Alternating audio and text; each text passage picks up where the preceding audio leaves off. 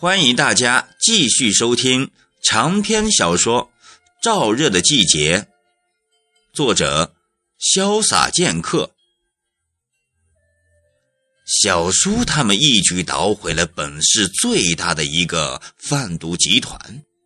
那个女的不过是一个运送毒品的小人物。谭希民是这个集团的老板。最让沈建国伤心的是，董希良竟被谭希明拉下了水，成了谭希明手下的一个得力的干将。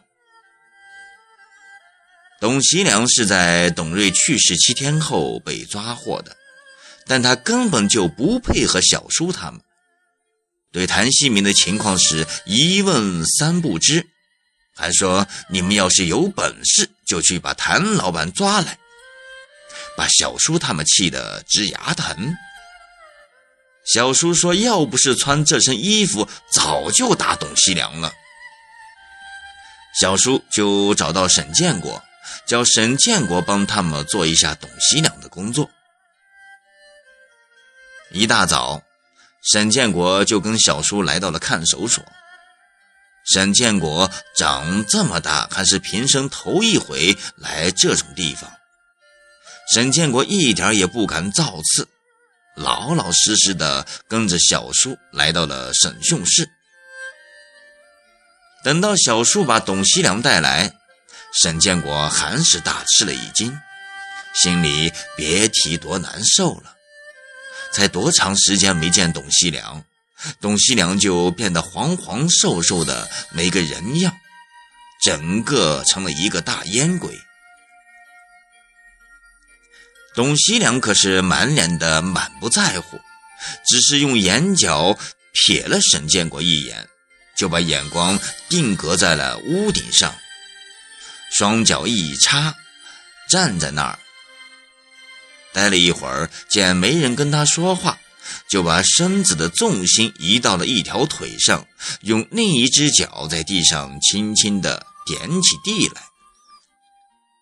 小叔一见就说道。董西良，你态度老实一点。董西良看了一眼小叔和沈建国，说道：“阿是，你问啥就问吧，我这样已经习惯了。”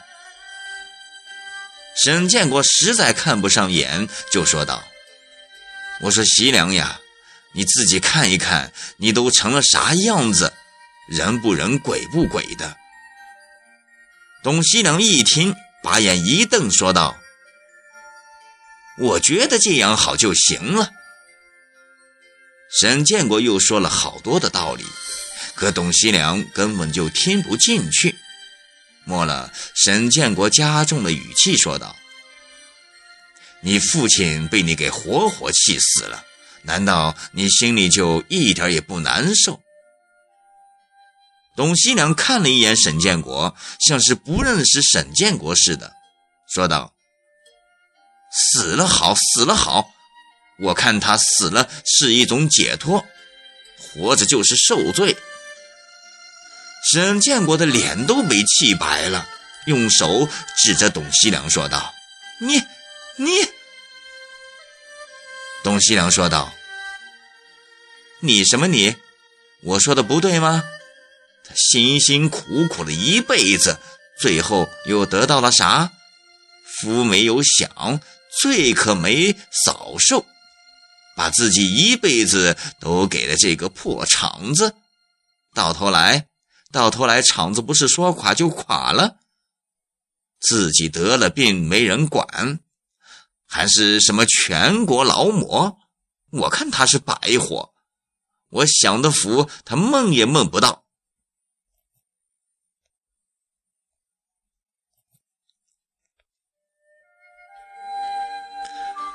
沈建国一听董希良这么说，可是气坏了，啪的一巴掌就打在了他和董希良之间的铁栏上，吼道：“不准你侮辱你的父亲！”小叔一见两人没法再谈下去，就忙把董希良送回了监房。出了看守所的门沈建国还是气得一股一股的。小叔说要送董建国回去，沈建国说不用了，还是叫他自己走。小叔见沈建国说的那么坚决，也就没有再说什么，和沈建国告过别后就走了。沈建国的心里不舒服，就慢慢的往回走，边走边想这段日子发生的事，越想越累，脚步也就不自觉的慢了下来。等来到宿舍区的大门口时，太阳已经升起好几杆子高了。沈建国一进宿舍区就觉得不大对劲儿，值班室里没有严方明。在宿舍区的空地上围了好多工人，好像在和谁争吵着什么。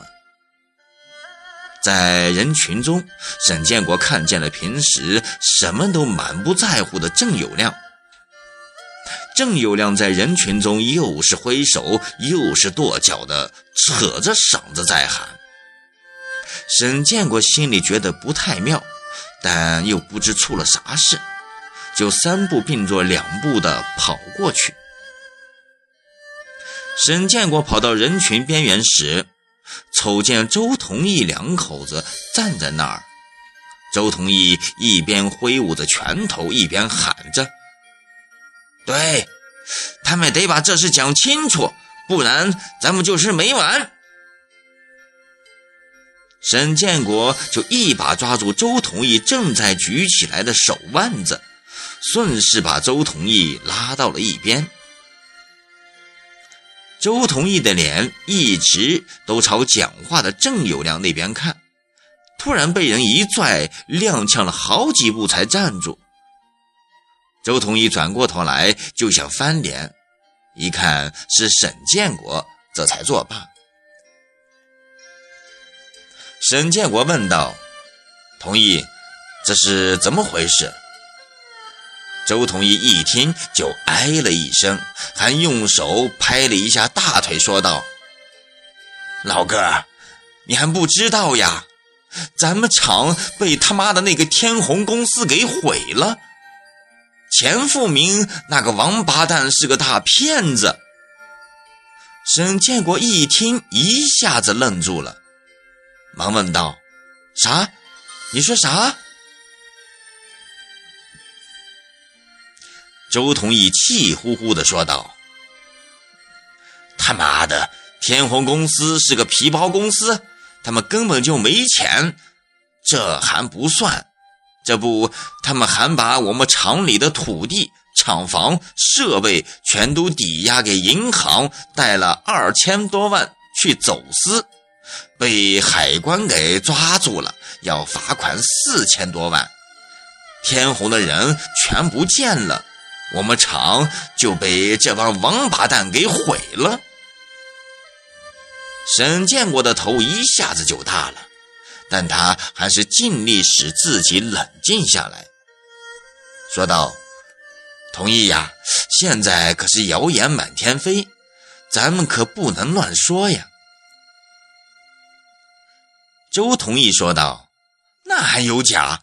报上都登了。”周同义说着，把一张皱巴巴的今天的报纸递给沈建国。沈建国打开报纸，还没看，就听见人群里出了一阵怒骂声。原来工人们是把田家昌和吴守信围在了当中，质问他们为啥把厂里的红线图都交给了天虹公司。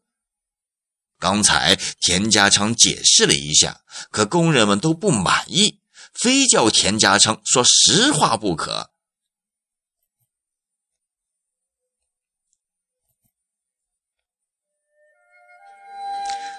沈建国忙打开报纸一看，可不是，报纸上白纸黑字、清清楚楚写着天虹抵押工厂去走私被抓的详细经过。